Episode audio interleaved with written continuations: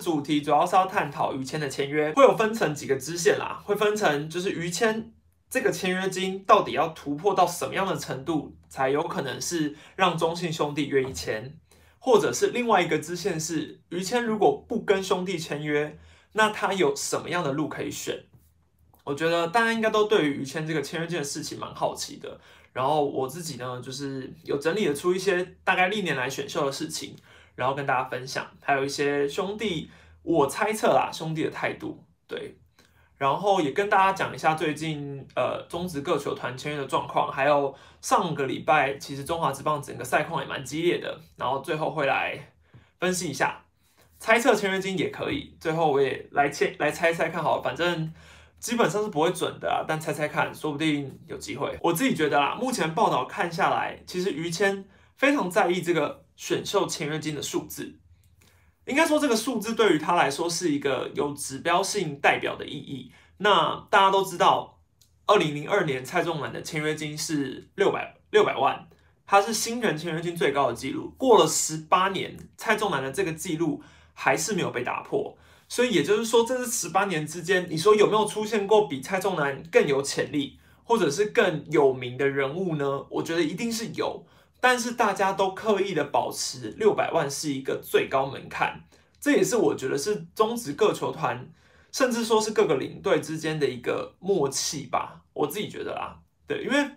你说今天谁要去打破这件事，除非他的指标性有意义，有像蔡仲南当年那样，如果。呃，比较资深一点的球迷，或者是说比较小时候，应该就看蔡仲南球迷这边应该还是有很多吧。你你去想，蔡仲南当年，我之前做过棒球场上的流星那一支影片，其实有讲到蔡仲南以前那个时代，他是对于一个当年的环境，因为那那有点像是假球完之后过没多久，然后魏全龙跟三三五解散之后的环境，那其实球迷都跑光了，还有两联盟，当年是因为有两个联盟是要去抢蔡仲南这个投手的。所以中职要留住蔡仲南，首先是为了人气嘛，他必须要有很高的人气才有，因为蔡仲南的加盟等于是会对于票房造成直接影响。他之前在亚锦赛还有世界杯的经典战役，我相信后面的球迷应该都至少有去回看过他当年的英勇表现。所以很明显，蔡仲南是该说是值得吗？绝对是值得那六百万签约金的，因为他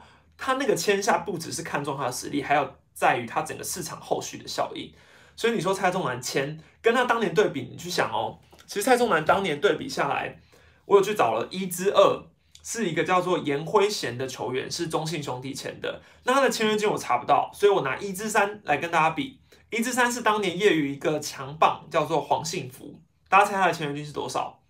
只有两百八十万。所以你看，一之一是六百万，一之三是两百八十万。其实这年代差距感非常大，在现今中华之棒来说是不太可能会有这样的情形的，就是应该说你你很难想象两个差那么多。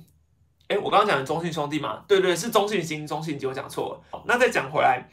蔡仲南当年是六百万，那我不知道大家有没有印象，去年魏全龙的状元签给的签约金是多少？如果你去一比较的话，你应该会发现魏全龙球团是去年刚回归嘛，那。大家也知道，魏全会在乎那个签约金多寡吗？他当然回来要打响第一炮嘛。他给刘基宏，刘基宏的签约金是五百九十万。你说，呃，刘基宏有没有办法打破蔡仲南这个记录呢？一定是有的。五百九十万跟六百万只有十万的差距，你觉得龙队会在乎这十万吗？但我觉得有一个重点是，你如果他今天打破了这个差距，那往后每一年的状元签约金。几乎都只有可能往上看，不可能往下砍嘛。所以今天刘基宏的签约金为什么会被控制在五百九十万？我相信应该是各个球团的领队开过会，或者是在讨论之后觉得，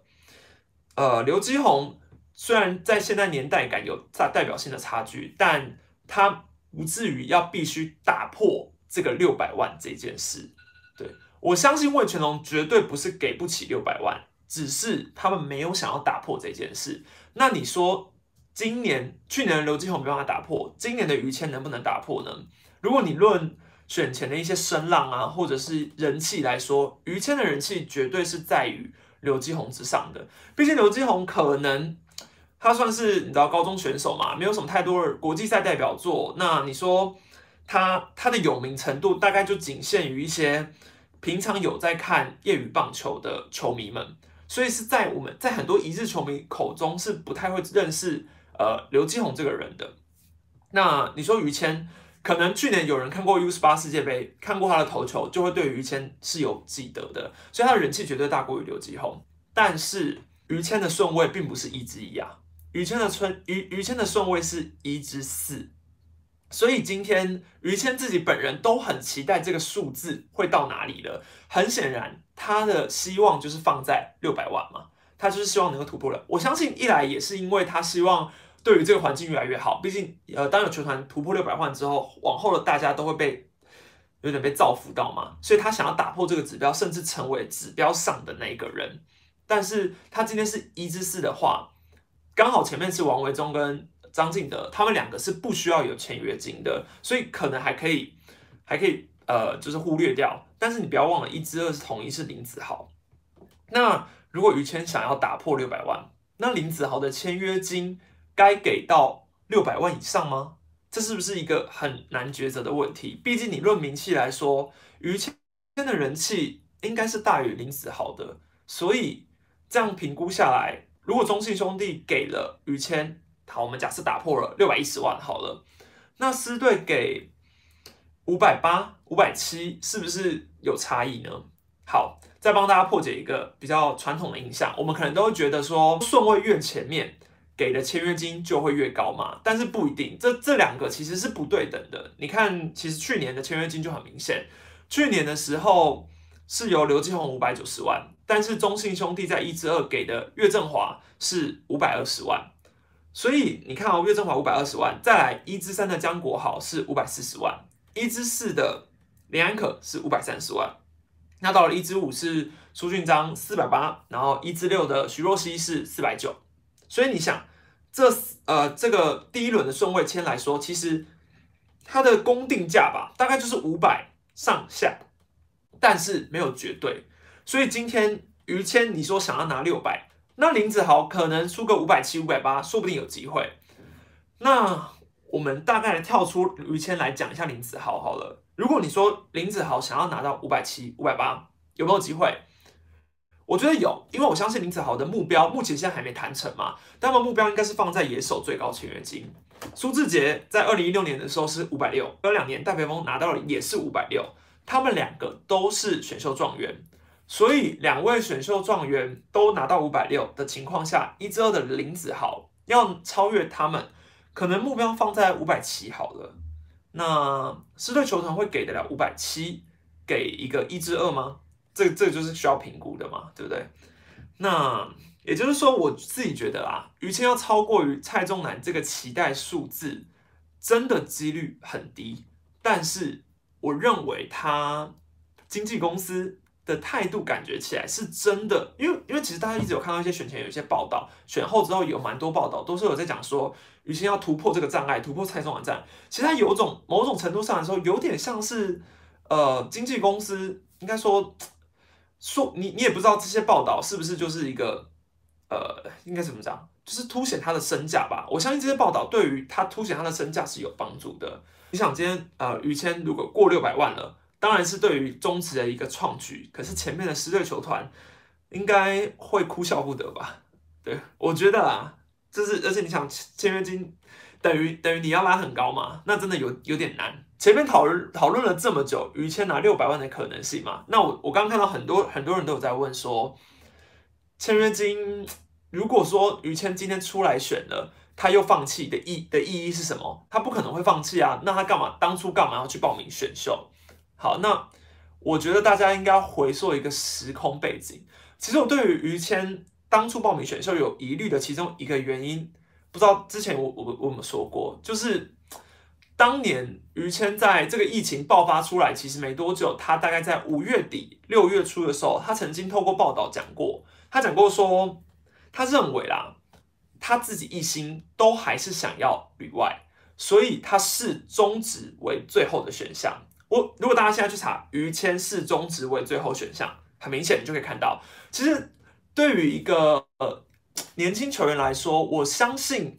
这一句话其实是不太好说出口的，毕竟，嗯，你知道别人在讲说中职是最后选项，你自己心里清楚就好了，你其实不需要把它讲出来。那到不要到时候你沦落到只能打中职的时候，是不是就有点被被打脸的感觉呢？那我这样看下来，于谦后来就是有一点变成好中职是他的最后选项，这一件事真的成真了，所以今天中职球团都觉得，哎。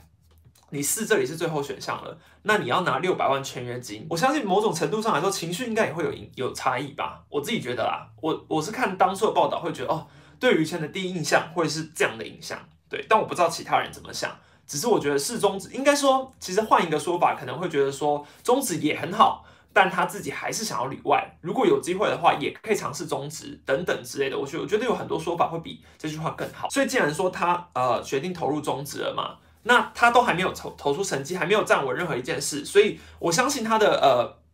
心里是想要旅外的，因为其实你从各个访问啊、报道啊，其实都会看出他对于旅外这件事没有放弃过。那以这个疫情来说好了，现在美国职棒、日本职棒、韩国职棒都正常开打了，所以他们目前现阶段，我觉得于谦一定会想要赴美，但是最大的一个不行的原因，就是因为小联盟根本没有赛季嘛。所以很明显，小联盟没有赛季的话，那于谦就不能尝试美国，因为不可能他一开始就从大联盟嘛。所以他现在去小联盟是不符合经济效应的。所以今年他没有里外，我觉得最大的原因有一个是这个。那你想日本职棒的话，他可能要签日成合约，可能就会有点让人家想到当初宋家豪的那个状况嘛。所以我认为于谦的这个合约里面可能会有一些里外条款也说不定。那否则就是他必须在终止投出身价。三年的时间，给他三年站稳了这整个旅外的呃站稳站稳了中职舞台，像王伯荣一样，就这样旅外出去，我觉得才是他最好也是最实际一点的方法吧。你说今天如果于谦没有拿到六百万，好，假设兄弟就说给你五百八，你不要那就拉倒。哎，其实对兄弟来说，一至二五百八，去年岳振华是一至二五百二哦，所以呃有有差距嘛。好，那如果说我给你五百八，于谦你不要吗？我我自己觉得啊，我如果是于谦，我应该会跟经纪公司说，我认为我要拿五百八，我要留在中职，因为现阶段来说，中华职棒是最安全的。你不知道这个疫疫情会影响到何年何月何时，所以我们现现阶段有中职可以打的话，应该是最保守、最保险的。除非同时有日本职棒在跟他谈，同时有呃美国的球探还有在谈，这这。觉得是我不知道嘛，但是除非同时有他这个在谈，不然其实中信兄弟大可以把姿态摆高一点，因为没有六百万的话，他会接受吗？我自己是觉得他还是会接受的。你你看，其实去年岳振华是一个蛮明显的例子，岳振华是拿五百二十万签约金，他是第一轮前四顺位之中签约金拿最少的哦，但是他的激励奖金是一百五十万，也就是说，其实。岳振华会觉，应该说，我觉得激励奖金这件事，对于很多年轻球员来说，其实这也是一个球团算是，也不能说省钱啦，只是也是鼓励球员，就是打出成绩之后再拿到价钱的嘛。应该说，你打出成绩，身价你自然就会飙涨嘛。那很明显，今年其实我看了之前的报道，其实呃，兄弟的领队刘志伟其实有说过，他认为啦，这个签约金后少个二十万、三十万，这其实真的不是重点。如果说今天六百万跟五百七十万的差距，其实真的没有很大，但你要怎么去站稳中华职棒？你要怎么在这里投的长久才是最重要的。这也是为什么我觉得，呃，可能很可能很多球员在于数字这件事可能会比较执着。虽然我不知道执着的是他本人或是经纪公司，但确实来说，如果只差个十几万、二十万、三十万的话，我觉得现在这个时空下，在兄弟赶快投出成绩是最保险的，而且。兄弟的农场已经是我认为中华职棒现阶段来说最有机会的。那既然他能够在在兄弟的农场好好养成，其实说真的，他三年投出成绩里外都是很有机会的。我觉得今天我主要的重点是想要跟大家探讨于谦的全约金嘛。那还有他会不会有可能会变成 air 的可能嘛？大家香民常在说啊，会变空气，会变空气。就以现在来说。王文忠的签约也还没落落定嘛，然后林子豪的签约金也还没出来，所以于谦的签约金目前他的合约还没有完整的出来，我觉得是合理的，因为前面的人都还没签，他现在一直是签，其实蛮不合理的嘛。然后讲完于谦的话题，这是今天主要讨论的话题嘛。那我想要一个重点是来聊聊今呃上个礼拜中华之邦发生的一些事。首先我来讲一下，其实上次上个礼拜开直播的时候有讲到的一个话题，就是在讲富邦换打击教练这件事。好，富邦换打击教练这件事，上礼拜我有讲了嘛？杜西跟罗根。罗根一定是有点蜜月期嘛，其实不可能是你知道换了一个打击教练就有差啊，连胜啊什么什么之类的，我自己是觉得不可能啊，因为我自己觉得蜜月期过了嘛。但是有个重点，其实我去还是有去问一下球员啦，就问说，哎，那你们觉得富邦换了打击教练之后真的有差吗？好，那我问的是狮队的一些球员，那其实有一些球员有透露过说，他觉得啦，是呃富邦，因为狮队你知道上一周的跟富邦的三连战其实打的蛮惨的。那他们两个打了之后，呃，整体的打击策略来说变得很积极，而且这个积极是跟过往有点不一样的，但不是说像他们之前那种一球死一球死什么之类的，不不是这种状况，因为其实富邦大家一直都知道他们是打的打的很快的嘛，就是他们锁定球就是赶快出手赶快出手，但是其实我觉得。呃，我提到的是，我问到的是说，他们有专注在锁定一个球路，像他们之前打呃把江承燕打退场的那那那个那个状况，还有狮子谦虽然是有点受伤，但他们两位土头其实在球路上都有明显被锁定到，而且他们是都有很明显感受到说，过去富邦打球时候的策略跟换了打击教练之后的策略是有落差的，所以。可能就跟我上礼拜的说法有点出入嘛，毕竟我那时候没有问球友，自己胡乱揣测，所以我觉得富邦换了打击教练可能没有差那么多，但实际上是有差的，至少在打击策略上这件事，我觉得蛮多狮队球员都有提到，他们打击策略上有改变。再来是我想要讲一下乐天的状况，乐天这呃这这一周发生了两个比较大的状况，一个是陈俊秀，还有另外一个我想谈的是林红宇。好，讲陈俊秀的状况的话，大家应该知道。上礼拜六的时候，那个场地啊，打了七个小时的跨日大战，这个差别真的是影响了陈俊秀。为什么？因为那个场地真的是，大家应该都有看到，明明就场地是盖起来哦收，盖起来收，盖起来收，前前后后也太折磨人了吧！我真的还觉得还好，我不在现场采访，不然我真的是内心要呐喊了数万次，可不可以放我回家？我不知道大家有没有这个感觉，就是球迷在家可能会觉得啊没关系，打久一点，反正我就转台嘛，转台去看别的地方就好。哎，不是哎，现场的工作人员、记者要等很久哎，没有跨日，对对，没有跨日。只是打的很像要跨日而已，不要让不要在这种场地下打球的结果，是因为保护球员嘛？还有其实为了球迷也好嘛？那因为保护球迷呃保护球员最直接的影响就是那个场地已经是整理到一个很夸张的地步，而且又是在桃园球场，桃园球场本来就是要整理一段时间的场地，所以你说今天这个场地的结果造成的是什么？就是陈俊秀受伤，你看那个不规则弹跳直接敲中他的脸呢。哎，陈俊秀是一个乐天目前还算是有醒着的棒子，那他这样子这样子被打下去，真的是很伤很伤。所以，我们再回过头来想，大家还记得开幕战的时候，桃园球场大概在五点钟的比赛，一点钟就宣布延赛了。那因为那个时候是开幕战，没有球迷嘛，所以当然可以早早的就宣布延赛。那你想，时至今日，为什么我们没有办法早早宣布延赛呢？当然是因为现场有活动嘛，我们必须要顾虑到现场的活动，我们必须要顾虑到现场，甚至可能有嘉宾，可能有一些必须要完成的事情，这我们不知道，我也不去推测。但我相信球团有自己的考量，只是我还是觉得啦，在这样子危险下的场地比赛真的很伤，对于球迷来说也是一个很痛苦的事情，所以我还是希望之后这样的比赛还是可以谨慎的去评估啦。讲林红玉的问题，我觉得乐天球迷应该很有感触吧。我不知道别的球迷有没有发现，但我发现林红玉一直在打第四棒吗？过去林红玉是一个 OPS 加常常破百的捕手，应该说他是一个强打捕手的代名词。林红玉就是乐天桃园最稳定的中心打线，这没有问题。可是上半季的时候，其实林红玉就已经有带伤上阵的状况了，跟现在中信兄弟的林志胜。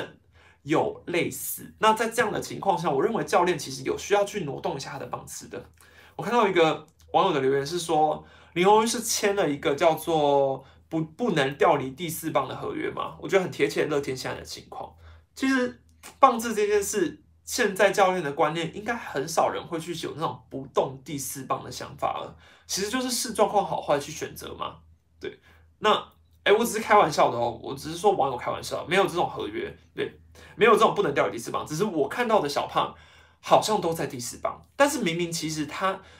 你不要去只看他的打击率，好像三成几吧。其实现在打呃灵魂的打击率还是在三成以上，还是很高。问题是他的 OPS 加他的长打能力已经消失很久了，他的 OPS 加现在是低于一百的，也就是说他是一个低于联盟平均的打者。那这样子，你把它放在第四棒，其实也算是一个伤害打线嘛。再讲兄弟兄弟的事情，刚刚讲到于谦的时候有提到农场嘛，那就不得提一下魏硕成。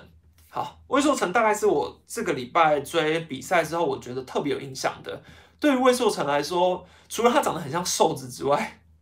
就一直觉得他长得好像瘦子啊，然后另外一个原因就是因为，其实我对魏硕魏硕成最深的印象是去年东盟的时候，他跟林威柱一起去，呃，林威柱总教练带队嘛，那他在东盟打的时候，其实他那时候有提到魏硕成，他其实说了一个很重的话，那时候魏硕成好像三局掉了六分吧，对，大概六分，然后他就讲说他今天的表现是零分。你知道，对于一个总教练来说，要对于一个投手说今天你的表现是零分，这应该是一件很伤的事吧？甚至呃，总教练自己应该都会避免讲出这种话。但我觉得让威助总教练能够讲出这样的状况，应该说可能 可能有其他的状况我不知道。但对于这件事我印象很深。那后来魏硕成过从东盟之后慢慢的成长，直到今年，其实王建民到呃中信二军。呃，当客座投手教练之后，也有讲说他对于魏硕成的调整其实一直有在持续。对，那直到现在上一军之后，第一次呃原本中继嘛，然后这礼拜第一次一军先发出登场，真的是应该怎么讲，很不可思议吧？我觉得很不可思议，因为呃中信兄弟，你知道上一次先发的土头，我我是先想到张世凯啦，但其实是叶丁人。但呃，叶丁人的状况，大家也知道，不能算是先发的土头嘛，毕竟他还是很不稳。我觉得当那时候都还很有印象，所以你想，魏硕成的状况有点像是中信兄弟期盼已久的先发土头要出现。那我对于他的左投的那颗直插球特别有印象，但是我也必须要说，魏硕成这一场面对同一个好表现，绝对是有需要再。衡量一下的，因为狮队本来就被捉杀，什么左投手对上同一狮队都不是太都什么左投手对上同一狮队都不会太差啦。我觉得现在狮队是这个状况。那其实你看魏硕成的球速，呃，球速来说，其实大概就是一四一四一四五一四零到一四五之间。然后那个直插球很不错，然后还有一些变化球种其实蛮多的。对，那我觉得魏硕成。有一个优势，确实是他球种蛮多的，对，但能不能继续保有这个压制力，我觉得还要再观察。对，不用说啊，一场比赛就把他捧得很捧上天之类的。只是我认为啦，那个赛后的那个 MVP 访问啊，大家可以去听听看，去找一下哦，那个真的是有感动到我。所以我觉得魏硕成这件事，其实就是我觉得应该说这礼拜我对于黄山军最有影响的一件事。再来讲的是自己家的事情，支队的蒙威尔一样，蒙威尔。大家应该都知道他是大碗的羊头吧？对，兵总也有说。那我这这礼拜看他的投球，确实速球来说，我最快看到是一四八，然后滑球，我觉得那个滑的速度，呃，真的是有吓到。你看第一局王威成打的时候，我那时候看，想说，我靠，那几颗滑球都是从大概上这样子掉下来的，而且是很有吸引力的那种。从旁人的眼光来看。这也是为什么他确实能够拿着这颗滑球去压制大联盟级的打者嘛？对，哦，是卡特，是卡特，哦，误会了，误会了，是卡特球。毕竟我们资历很浅，我们就是要谨记那颗球是卡特球。但我还是希望它是一颗滑球啦。对，好，我觉得是滑球，我不管，我就是要违逆人家的旨意，我觉得是滑球。好呢，蒙威尔的状况，我觉得就是。他现在的出现对于狮队来说是一个及时雨啦，应该说，你你看哦，狮队还把江晨彦降下去了，他们现在已经无路可退了。他就是要把蒙威尔拉上来的原因，是因为没有时间给他在那边调整了。他现在就要蒙威尔赶快拉上一军，因为他的一阳四土已经受够了。大饼总教练已经受够这件事，要赶快把蒙威尔拉上来。这礼拜我们就会看到泰迪的开箱，大概在礼拜六日吧。虽然说他今天在二军，他跟蒙威尔差不多，投了大概五十九球，很明显就是要跟蒙威尔一模一样的节奏，而且他比较幸福，他可以休大概四五天吧，因为他今天投嘛，他不用像蒙威尔休休三天，然后还要投了九十球，所以以现在狮队来说，最坏的时刻已经过去了。好，那。现在的狮队，我可以甚至更有自信的讲说，如果三羊头都归位的话，狮队接下来可能要往前冲喽，可能可能要往前冲了。我自己觉得啊，可能要往前冲。你看，可以靠那个本土投手撑那么久，战机还没有倒地，那给他多两个羊头，战绩还不飞天，对不对？啊，是，而且你要你要想哦，上礼拜苏志杰跟李安可大低潮，哎，结果狮队的战绩还能够维持在很前面。啊，有一个很大的原因是什么？啊，郭富林的归归队嘛，啊，这个大家都知道就好了，没办法，就是这样。所以郭富林归队对于狮队呃有很大的帮助。可是我觉得总教练都是抱着一个沉重的心情在面对这件事，所以我觉得大家就，